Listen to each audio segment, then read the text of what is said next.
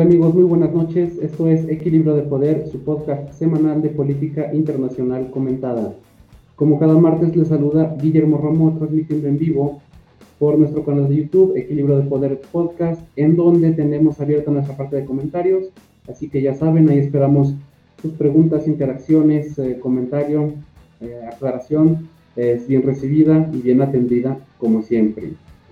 Esta noche vamos a conversar sobre el asiento no permanente que ocupa México por quinta ocasión en el Consejo de Seguridad de Naciones Unidas eh, durante el bienio 2021-2022, junto con países como India, Irlanda, Kenia y Noruega.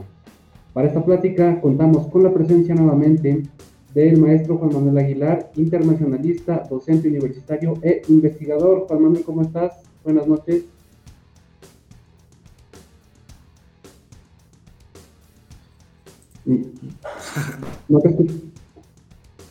¿Qué tal? Buenas noches, muy bien. Un placer estar con ustedes. Gracias, buenas noches. Así como el colega Gustavo Gallegos. Gustavo, buenas noches. ¿Cómo estás? Hola, buenas noches a todos. Juan Manuel, bienvenido. Un placer, Gustavo. Empezamos con la plática entonces, amigos, colegas. Eh, como les decía, por quinta ocasión México es miembro permanente del Consejo de Seguridad de Naciones Unidas. Anteriormente lo ha sido en los periodos de 1946, 1981, 2002-2003 y 2009-2010. Se trata del principal órgano ejecutivo, deliberativo eh, de las Naciones Unidas y tal vez no solo de Naciones Unidas, sino del, sistema internacional, del concierto internacional. Em, los países que ocupan eh, un asiento permanente en el Consejo eh, son los países, eh, los que emergieron victoriosos de la Segunda Guerra Mundial, ¿no? Y son este, y en ese sentido, los países que entran como miembros no permanentes se rodean de las grandes potencias en las grandes ligas del concierto internacional donde se sientan a negociar los, más exponentes, los máximos exponentes del, no sé cómo llamarlo, del poder duro, por así decirlo, ¿no? Siendo así, eh, Juan Manuel, me gustaría preguntarte, mm, ¿cuál es el papel que puede tener un país como México, considerando esto, este, un, país mediano, una potencia media como México, puede ser independiente o qué tanto alcance puede tener desde tu perspectiva?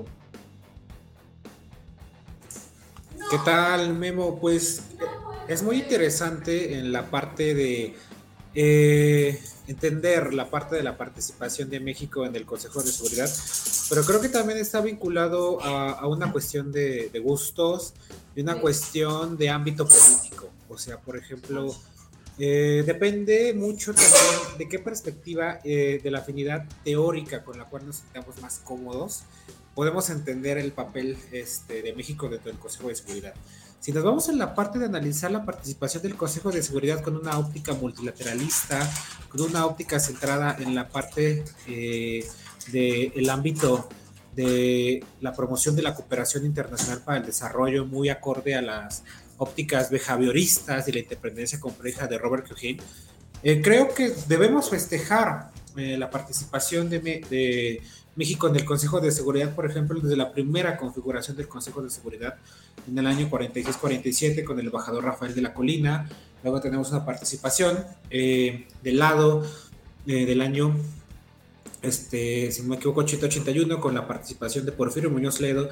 Yo creo que en el ámbito histórico la participación de Porfirio Muñoz Ledo le tocó al momento, quizás, por así decirlo, más rico, más impactante, eh, en un ambiente global inmerso en la Guerra Fría, muy, muy interesante, acompañado de esta dinámica en la parte de la Guerra Fría, eh, que alimentaba muy bien ese debate y la política del tercer mundo de Luz Echeverría.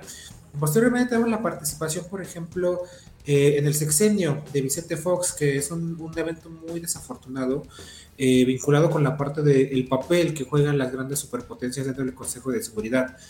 Por ejemplo, en el caso concreto eh, de la participación este, de en el sección de Vicente Fox con el embajador Aguilar Sincer, pues es muy recordado, muy sonado esas confrontaciones que hubo entre México y Estados Unidos por la, la aprobación de la invasión a Irak. Bueno, luego tenemos un periodo más, eh, más endeble, de mayor ventaja con la participación del embajador Krot Heller. Y finalmente llegamos a la parte de la participación del embajador este, eh, actualmente con el gobierno de López Obrador, el ex rector de la, de la UNAM, no puedo recordar su nombre. Sí, se me fue su nombre. Este, pero eh, creo eh, que, por ejemplo, aquí podemos remontarnos mucho a esta obra clásica de los estudios de las relaciones internacionales de, de México, este, que ha marcado grandes tendencias, que es la parte de alcances y límites de la política exterior de México. Y realmente creo que este, la participación de México está muy, muy vinculada a la parte eh, de su papel que juega dentro del continente americano y también de la parte eh, del conflicto que se vive día a día dentro del Consejo de Seguridad. Por ejemplo, este Consejo de Seguridad está muy implicado actualmente por disputas internas de lo que acontece entre los intereses nacionales de Estados Unidos, de Rusia, en la parte concreta ahora de China, que es un actor muy, muy trascendente. Y de alguna forma muy estratégica en ese libro, Mario Ojeda eh, tenía una perspectiva que abogaba por la parte del multilateralismo, pero que también abogaba por el realismo. Y en la parte del realismo nos decía en concreto, pues México puede participar en el Consejo de Seguridad, pero sus iniciativas van a tener un alcance y ese alcance se va a ver en el punto en que no entorpezca, que no sea un obstáculo eh, para la parte de los intereses de las grandes potencias a la cual él está expensas, en concreto Estados Unidos. El momento más dramático de la participación de México, pues obviamente fue en el sexenio con el embajador Aguilar Sincero, con el, este, la votación por la parte de la invasión a Irak, y de esa forma creo que hay más que nada, a pesar de estas visiones multilateralistas que pueden ser muy ricas, que pueden festejarse mucho con la gran tradición diplomática que tiene México, pues ahí no es nada más que, como tú dices, hard power, eh, realismo político. México queda mal parado, México queda cruzado de brazos, pero este, más que nada entra en conflicto con su principal socio estratégico. Entonces, eh, creo que ese es el momento más adverso que enfrentó este, nuestro país en su participación. No obstante, eh, creo que sí es importante que haya un proselitismo, una participación de México en arenas como este ámbito.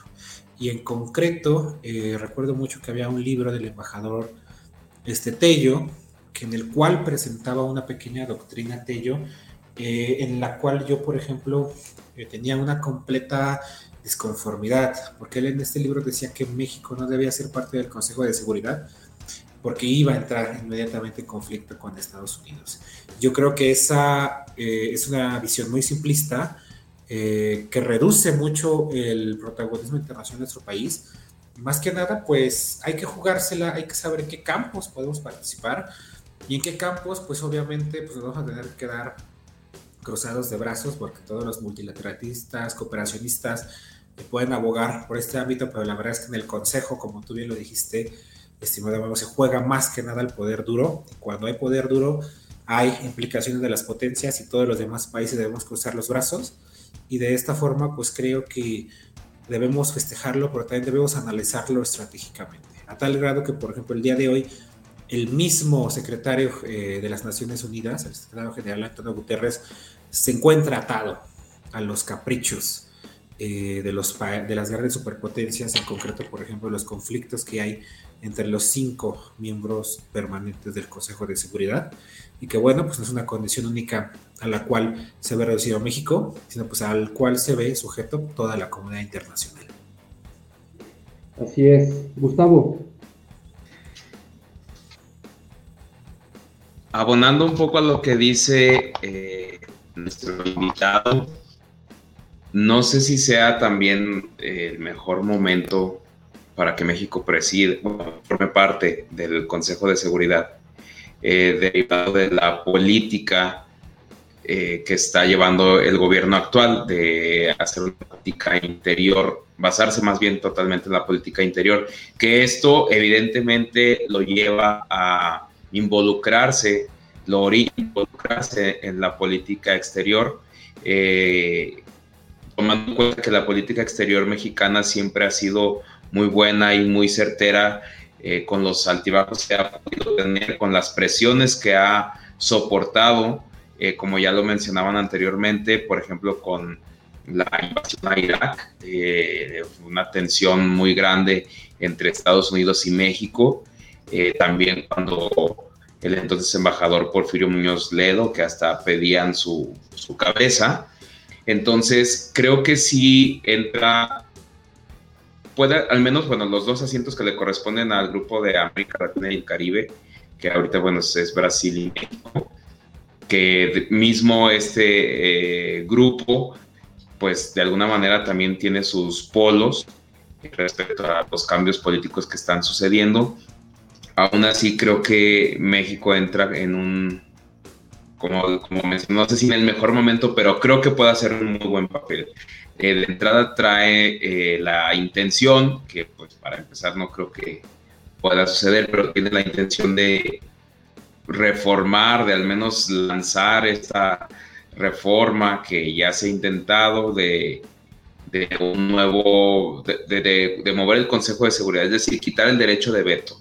Y México se basa en que pues en ocasiones en que se ha podido actuar eh, beneficio de la unidad, debido al veto que tienen los cinco miembros permanentes, pues se ha quedado inactivo estas eh, Naciones Unidas, este Consejo de Seguridad. Creo que México se enfrenta a ciertos conflictos eh, muy fuertes. Este, tenemos el, pacto nuclear con, con Irán, el conflicto que hay en Turquía, África, de Siria, la agenda en África está muy, muy llena, eh, todos estos conflictos que hay. Creo que también se estaba esperando qué relación hubiera sido, eh, creo que aquí hubiera sido peor la tensión si, hubiera habido una reelección en Estados Unidos. Creo que la, la, relación era la, el comportamiento de, de, México en el Consejo de Seguridad hubiera sido, bueno, y si es que se hubiera dado ese, eh, como tal, esa libertad porque eh, ya vimos que México se sometió ya a una presión de parte de Estados Unidos con el despliegue de la Guardia Nacional en la frontera sur del país. Entonces, eh, eso cuando lo amenazó con ponerle aranceles. Entonces, vamos a ver la forma de, actuar. Creo que va a ser muy interesante eh, este, esta participación de México en el Consejo, esta quinta participación de México en el Consejo de Seguridad. Gracias, Gustavo. Y em, antes de salir de este tema de las capacidades o el alcance que puede tener un país como México eh, en un asiento no permanente del Consejo de Seguridad, eh, pues tiene la Cancillería, el embajador eh, Juan Ramón de la Fuente ha transmitido muchas veces las estrategias, sus intenciones para este, em, para este bienio, ¿no? 2021-2022. Y pues son cosas, em, bueno, más bien no, no, habla de casos concretos, sino de, cosas un poco más abstractas como mm, la perspectiva de género, la dignidad de las personas, el apego a los principios eh, de política exterior constitucionales de nuestro país, la defensa del Estado de Derecho. Y en este sentido, hablando todavía de las capacidades del país, eh, Juan Manuel, ¿qué temas? Eh, bueno, tengo la impresión pues que México em, el papel que está llamado a desempeñar México, este bienio más bien es como de conciliador, mediador, em, digamos, eh, no sé, articulador de acuerdos, más que fijar posturas precisas en temas específicos, aunque sin duda se va a dar el caso. Y en este sentido, pues, ¿qué temas tú consideras que puedan ser los más importantes para México en estos dos años?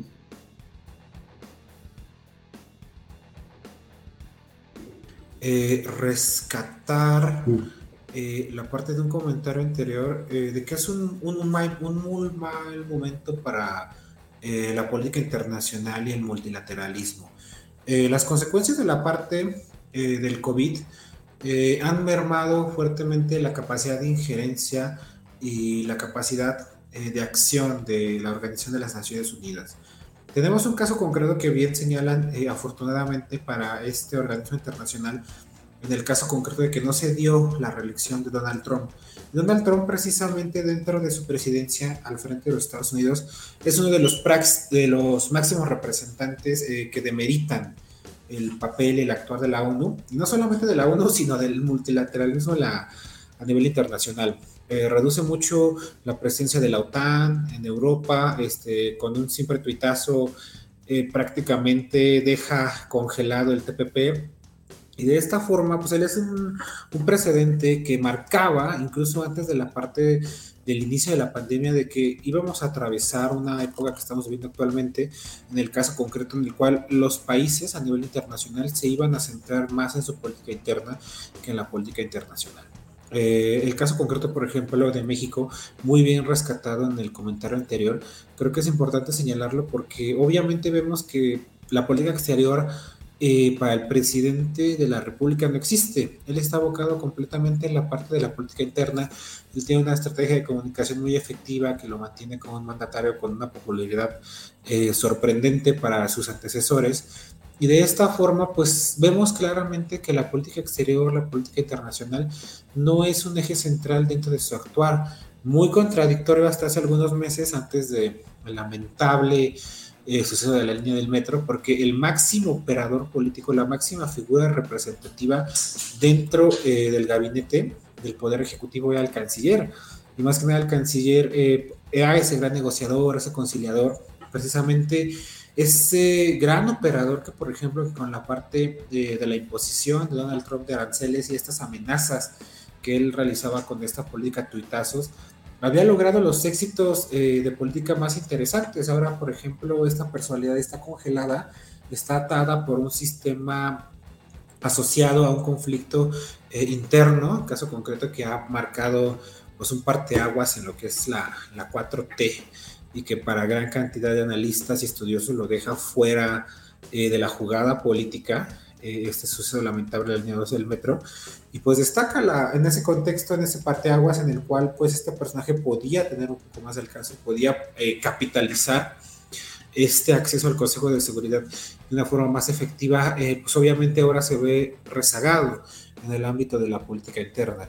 Entonces, de esta forma, creo que podemos decir que la agenda eh, del embajador Juan Ramón de la Fuente se ajusta bien a los tiempos políticos, como, como bien mencionas, este, hay temas de género, por ejemplo, hay temas de cooperación contra el desarrollo, eh, hay temas en los cuales hemos sido muy tibios, vinculados, por ejemplo, a la parte eh, de las misiones de la paz, y este es un tema en el cual está entrando un severo peso dentro de los hombros del secretario general de las Naciones Unidas, porque el secretario general en varias, este, eh, declaraciones públicas ha citado que Naciones Unidas no puede llevar el peso total, por ejemplo, de misiones de paz. Se está diciendo que ya Estados Unidos va a abandonar el territorio de Afganistán, lo cual va a dejar este país en severos problemas y solamente con las misiones de la ONU al cargo del mantenimiento de la estabilidad. También, por ejemplo, eh, se está pidiendo que ya sea el abandono completo total de tropas de la misión del Congo, que es una misión que empieza en los 90 y que al día de hoy, eh, pues a pesar del tiempo del trabajo, sudor, esfuerzo, inversión, pues ya es considerada un fracaso total en el ámbito este, de la historia de las Naciones Unidas. Y el mismo secretario general Antonio Guterres ha dicho, este tipo de problemas regionales no deben de cargar sobre los pesos de las Naciones Unidas, deben de estar este, en la parte concreta eh, de organismos regionales. Debe encargarse, por ejemplo, el caso concreto de la Liga Árabe, la Unión Africana, para conflictos, en el caso concreto este, de Europa, la Unión Europea, debe cargar más el peso en ese tipo de organismos que la misma Organización de las Naciones Unidas. Y en la parte, por ejemplo, de la agenda de Juan Ramón de la Fuente, hay claros atisbos que van bien con los tiempos políticos, como lo mencionábamos, el tema de género, pero hay temas este, que están fuera de la jugada, eh, que son impensables, que son sueños incumplibles, por ejemplo, el caso concreto del control y la regulación de armas, muy vinculado eh, a la gran cantidad de violencia que se padece en México vinculada al crimen organizado, pues creo que queda en una buena intención, queda en un sueño, sirve para mandar los reflectores, para despertar notas, para decir que México va a buscar esa agenda en Naciones Unidas, pero no va a pasar a los hechos. Estados Unidos no va a aceptar una regulación de armas por sus leyes, enmiendas internas, y de esta forma, pues queda bien para la parte de la pantalla política, pero los hechos va a ser de muy nuevo alcance este tipo de temas. Otra clase de temas que pueden resultar interesantes pues es este, resoluciones sobre Colombia y Venezuela, ¿no?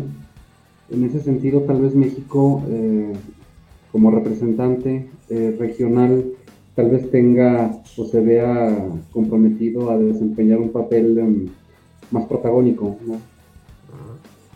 En el, en el caso concreto, eh, creo que Cuba es un, un referente histórico eh, de resistencia latinoamericana más que un referente ideológico y político en la actualidad. Eh, con la salida de Raúl Castro del gobierno, pues termina toda esta gran escuela doctrinaria política de resistencia frente al imperialismo estadounidense y realmente pues ahora Cuba eh, es un país del que conocemos, es un país en el cual siguen existiendo vestigios de la Guerra Fría, pues que no sabemos por qué siguen latentes. Es como por ejemplo el caso de la división de las dos Coreas, ¿por qué las dos Coreas siguen este, divididas si ya se acabó eh, la Guerra Fría? Hace casi 40 años, eh, lo mismo va vinculado en la parte de Cuba, porque si el bloqueo de Cuba, si a pesar del orgullo estadounidense podemos decir con muchos concretos que fracasó, en la parte de su fin último, que era el desmantelamiento y debilitamiento para el fin del régimen castrense. Entonces, eh, creo que ahí Cuba ya no es ese gran aparato ideológico referente de la región, eh, y mucho menos Venezuela. Eh, Venezuela es un problema tangible, pero más que nada, por ejemplo, yo, yo lo definiría como un problema migratorio y un problema inestabilizador en la parte eh, de los países que están comunicados y directamente con fronteras terrestres, en el caso concreto de, Venezuela. Pero creo que más allá de las dinámicas y las problemáticas que está creando la migración venezolana en territorios como Perú, en territorios como Colombia, Brasil, eh, la incomodidad ideológica no es tan, tan gente a menos que se manifieste una incomodidad derivada de qué podemos hacer para detener la migración y qué debemos hacer con la responsabilidad que adquirimos de atender y brindar asistencia humanitaria y trabajo a estas personas.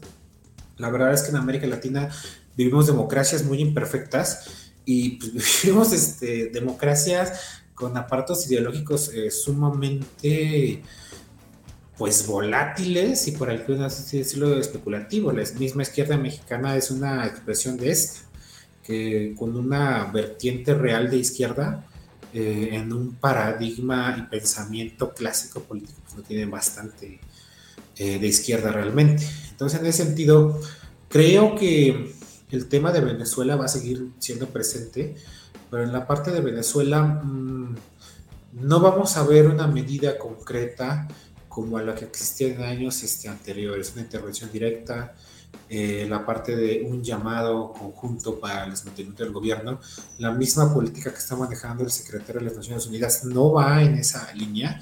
Y pues más que nada, mm, Estados Unidos no, no veo tampoco que ya tenga una presencia eh, concreta de dar una solución al régimen madurista que sea acorde a sus afinidades políticas, a sus simpatías ideológicas.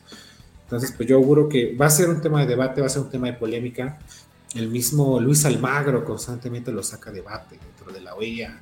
Es, criticado porque cómo es posible que el canciller de José Mujica, un, presidente de izquierda, un referente este, de la conciliación, ese personaje tan agrada políticamente lleve este tipo de discurso tan antagónico con un país eh, que se muestra como un ente resistente dentro eh, de la inmersión de Estados Unidos en la región latinoamericana, pero más que nada aquí lo que yo creo que más nos representa este tema es que no hay voluntad política.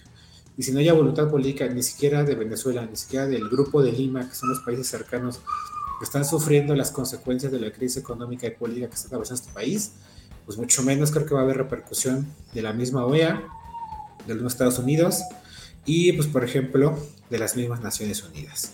En el caso concreto de México, pues es importante destacar que contrario a esa tradición impecable de política exterior que se vivió hasta 1970, pues fue muy lamentable lo que promovió Luis Videgaray en sus años como canciller al hacer una cumbre de la OEA en México y en esa cumbre de la OEA intentar expulsar a, este, a Venezuela de la organización en una cumbre en la que ni siquiera participaron Estados Unidos y Canadá, o sea, eh, qué sentido tenía ese gesto este, de hacer la barba a las potencias del norte si ellas mismas habían mostrado su nulo interés de no asistir a la, a la cumbre y pues que de alguna forma pues dejan completamente pisoteada y perdida la doctrina Estrada los lineamientos de los principios de no intervención y autodeterminación de los pueblos.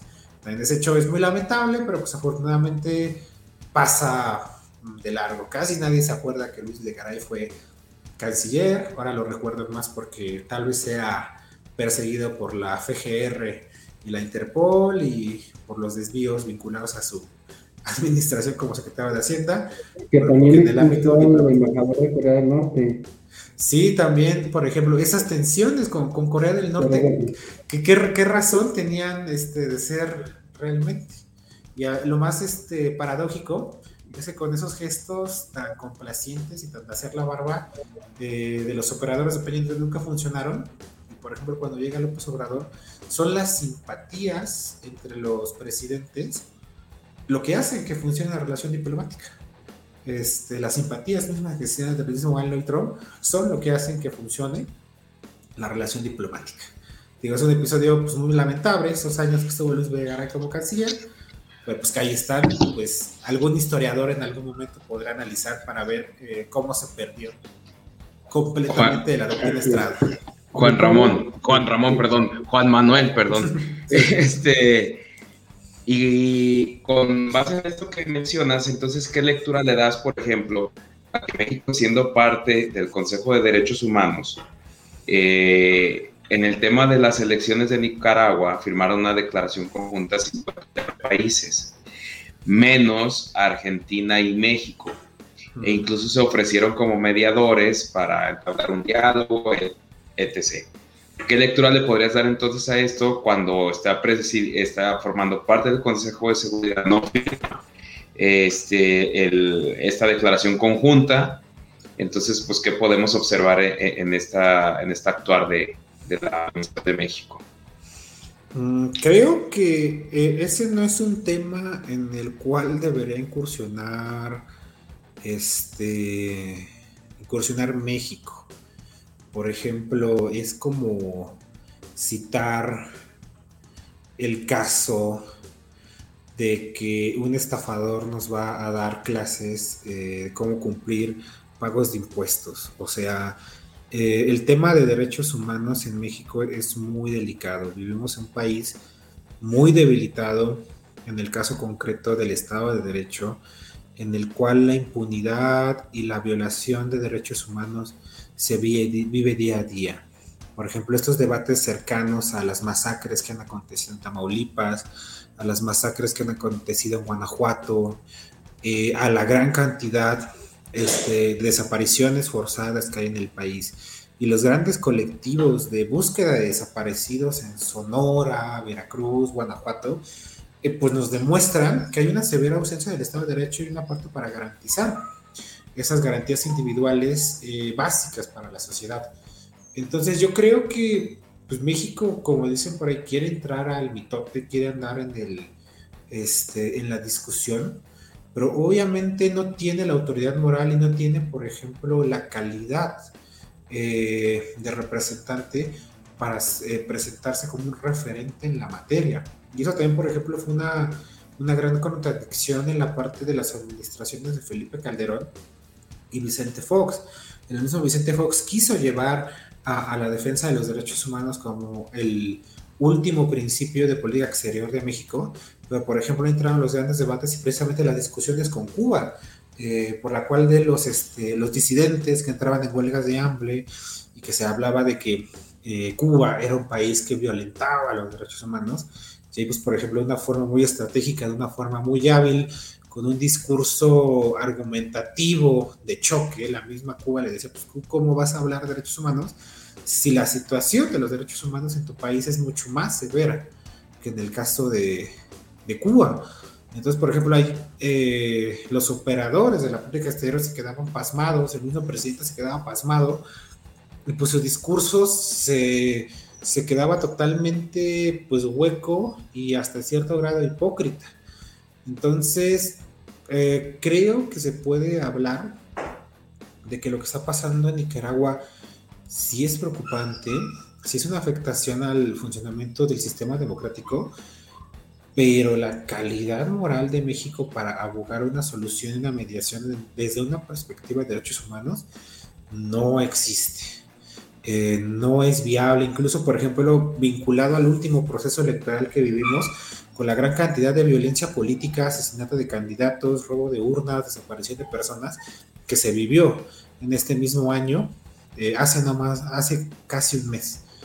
Entonces, eh, yo supongo que México quiere hacer ese discurso, pero también eh, no, este, no es tonto y anda con cautela, porque sabe que no puede ser un referente, no puede ser un promotor y no puede ser una voz con autoridad para abogar en esas temáticas. Ok, entonces mismo caso sería pues el que ahorita está presidiendo el Comité de Sanciones Suprema y del Consejo de Seguridad, pues para resolverles ahí el tema, ¿no? Cuando pues en, ¿cómo es el dicho? Candil de la calle, oscuridad de la casa, algo así. Sí, exactamente. Candil de la calle, oscuridad de la casa. Sí. Bueno, mm, yo tengo una última pregunta para Juan Manuel. Mm, ¿Cuál es tu opinión eh, o compartes las tesis que ya tienes circulando varios años sobre una reforma urgente que necesita el Consejo de Seguridad para, entre otras cosas, ampliar su membresía, su diversificar su agenda y, sobre todo, modificar sus atribuciones y facultades? ¿Dónde te ubicas tú en, en ese tema, Juan Manuel? Mm, ahí en la parte, por ejemplo, este, creo que fue muy interesante esa iniciativa que presentó este Kofi Annan eh, de la ampliación eh, del Consejo de Seguridad, eh, de la visión de hacer este, más democrático el Consejo de Seguridad con una parte de anexión de miembros. Y creo que fue un momento histórico muy ventajoso. También el referente de liderazgo de Kofi Annan es muy interesante. Eh, estábamos atravesando el momento del fin de la Guerra Fría, eh, se estaban replanteando este, muchas dudas sobre las nuevas amenazas este, internacionales.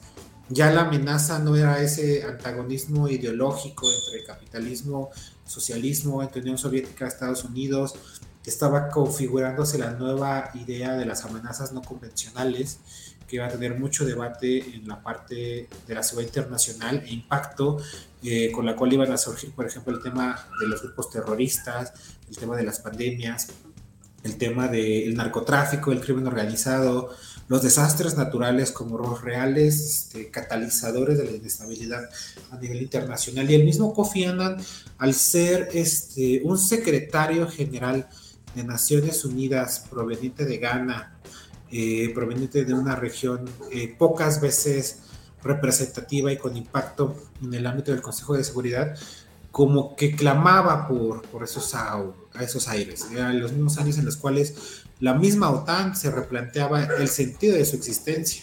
La OTAN decía, pues ya no existe la Unión Soviética, ¿por qué debe seguir existiendo esta alianza del Atlántico Norte? Y de esa forma, este, considero que la, propuesta de Anand fue altamente ambiciosa, pero en los hechos es muy difícil de, materializar y también tiene que ver con la parte de la concentración y poder decisional de Naciones Unidas. Perdón,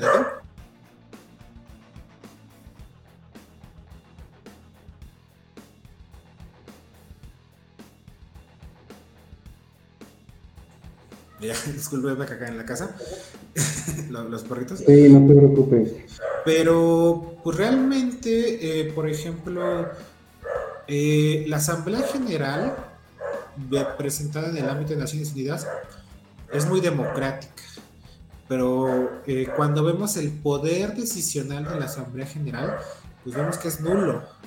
Cuando vemos la... Sí, solo por poner un ejemplo, acaban de aprobar un rechazo ¿no? al embargo eh, sobre Cuba por enésima vez. Y pues bueno, los medios de comunicación nos recogen como si ya se acabó el embargo y pues no, no, no tiene carácter vinculante. Sí, y precisamente la lógica de la, de la Asamblea General es que es democrática, todos valen igual, pues todos valen igual para concertar nada. Eh, el que decide es el Consejo de Seguridad y los que deciden del Consejo de Seguridad son los cinco miembros este, permanentes con derecho de veto.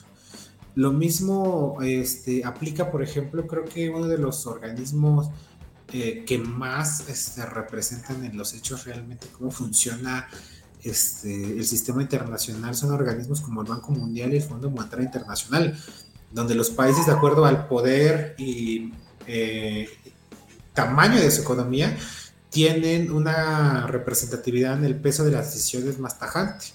Ahí no vale lo mismo un Estados Unidos que una China, que una este, Rusia. Por ejemplo, Rusia se ve mucho más acotada en estos organismos porque su economía es de un tamaño mucho menor. Y por ejemplo ahí realmente pues eh, la estructura en que funcionan estos son altamente discriminatorios. Al decir pues tú no eres un actor trascendente de la economía internacional tú no vas a tener peso dentro de ese organismo. Tal vez en el Consejo de Seguridad por tu poderío nuclear puede ser más importante pero en esta cancha no juegas y yo sí abogaría por una mayor democratización del Consejo pero creo que va a ser difícil de alcanzar y más en el ámbito que se maneja actualmente. Sí, y bueno, eh, hilando con eh, tu respuesta, eh, si algo va a marcar tal vez este bienio en el que México es miembro no permanente del Consejo de Seguridad, es el punto tan bajo de la relación entre Estados Unidos y China, y en ese sentido, pues China mm, está construyendo todo un, ecosistema paralelo de instituciones eh, internacionales, ¿no? De cooperación, bancos de desarrollo, etcétera, precisamente para contrarrestar estas instituciones occidentales pues, dominadas eh, por los Estados Unidos, ¿no? Y yo creo que por eso es que este papel de México es interesante en, términos de coyuntura. Eh, dicho esto, no sé mm, si tengan algunos comentarios finales antes de despedirnos. Gustavo, Juan Manuel. Pues sí, nada más eh, como conclusión, como recapitular eh, el papel que pudiera o no jugar México, a lo que se va a enfrentar, no va a trascender, yo también eh, suscribo el comentario de democratizar el Consejo de Seguridad, ampliar la permanencia o quitar el derecho de veto. La verdad es que no, porque pues es donde se escudan las superpotencias, ¿no? Entonces es ceder sus intereses en los diversos, eh, en las diversas regiones donde hay, hay conflictos. Eh, vamos a ver que, cómo juega, cómo baraja México el tema de, de la salida de Estados Unidos de Afganistán. Eh, bueno, de la salida de la OTAN en realidad, aunque pues, la mayoría es de Estados Unidos, ¿no? Pero hay que ver cómo baraja esto, ver el tema de las vacunas, creo que se va a ser un tema interesante ya que se empiecen a, el acaparamiento. Y es más, dijo el presidente que iba a denunciar la gandalle, creo que usó la palabra de, de las vacunas en el mundo.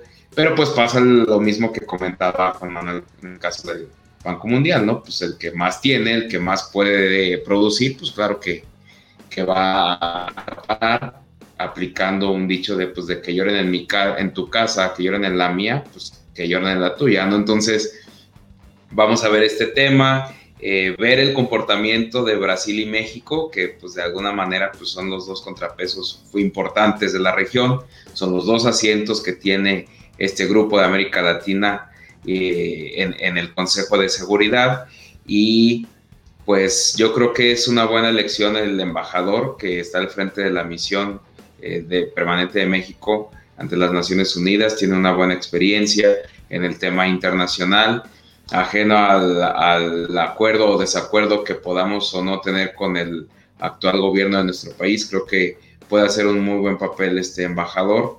Entonces yo creo que México va a pasar dependiendo de la coyuntura internacional, pero pues si todo sigue de esta manera, creo que va a ser un pase en silencio y sin mayor trascendencia de México en las Naciones Unidas, no así como le ha tocado vivir otros momentos, ¿no? Simplemente pues apenas se acaba de hacer la primera reunión presencial para, para con estos comités, entonces siendo México quien la presidió, la que comentábamos de, sobre las sanciones de Malí.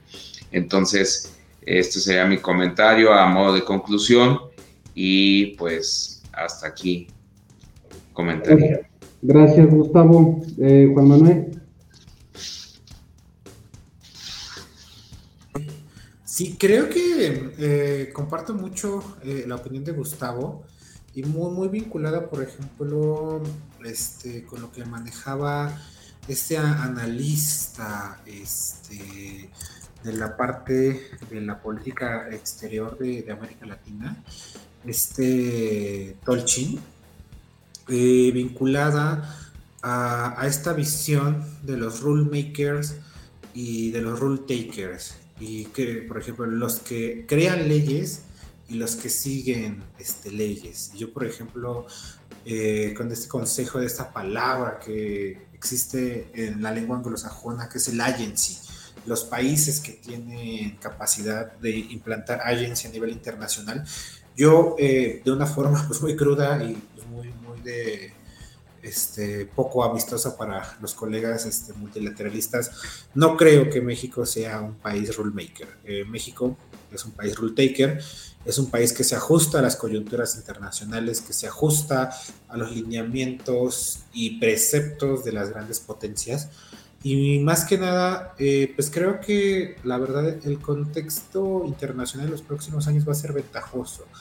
Eh, está gestándose esa guerra económica, esa confrontación este, comercial entre Estados Unidos y China, pero no nos está llevando a ese mundo beligerante dividido en dos polos que aconteció en la Guerra Fría aún.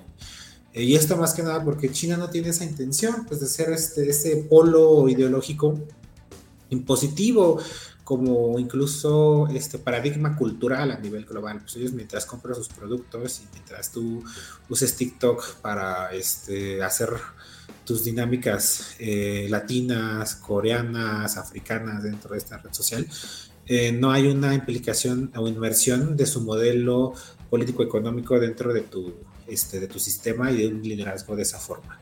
Entonces, en ese sentido, creo que no va a haber grandes controversias eh, dentro del Consejo de Seguridad. No vamos a ver otra guerra de Irak. Eh, no vamos a ver otro episodio incómodo en el cual México se vaya a ver comprometido para este, ver dañada su relación diplomática más importante, pues eso va a ser ventajoso para él y va a poder sacar mucho provecho a su presencia dentro del Consejo de Seguridad. Sin embargo, un, aspecto que rescato de, Gustavo pues es la parte de la dualidad este, México-Brasil. Eh, son países antagónicos, eh, son países que no siempre tienen puntos en común y creo que la mayoría de las veces tienen más divergencias que convergencias.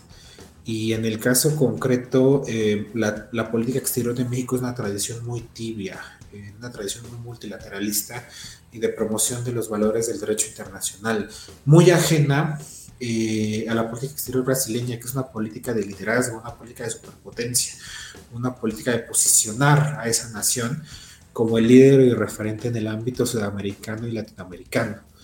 Entonces, eh, pues a pesar de que sean países centrados en Latinoamérica, contrapesos eh, vinculados para promover los intereses de una región dentro del Consejo, pues yo sí veo más afín a la tradición que el mismo Brasil va a buscar sus intereses y promocionar su liderazgo. Y más que nada por la calidad y la formación de sus diplomáticos, a pesar de que ellos también tienen un presidente en estos momentos, Jair Bolsonaro, que es un mandatario que deja de lado la política internacional y que se centra más en el ámbito este, interno. Pues, por ejemplo, la ventaja de los servicios diplomáticos que trascienden a lo largo de los años de las escuelas y doctrinas y valores de política exterior eh, es que a pesar de que los mandatarios cambien, los valores y la visión de esa política exterior se pueden mantener. Pues esa visión de Brasil de verse a sí mismo como un líder, incluso en el ámbito de la política exterior brasileña, yo creo que sí está delimitado que México no es un aliado, no es un amigo, es un oponente y es un adversario en el ámbito del liderazgo eh, de la región. Entonces van a estar conviviendo, van a estar interactuando, pero yo creo que en un determinado momento, por ese paradigma, pues sí Brasil puede tener un protagonismo más fuerte dentro del, Consejo. De acuerdo con Manuel. Em, Muy interesante, muchas gracias eh, por tu análisis, tu participación. Gracias Gustavo, Oscar en controles, producción y a la audiencia. Recuerden que mañana está el episodio en Spotify. Y pues nos vemos, nos escuchamos la próxima semana con un nuevo tema. Hasta luego. Gracias. Gracias, hasta luego.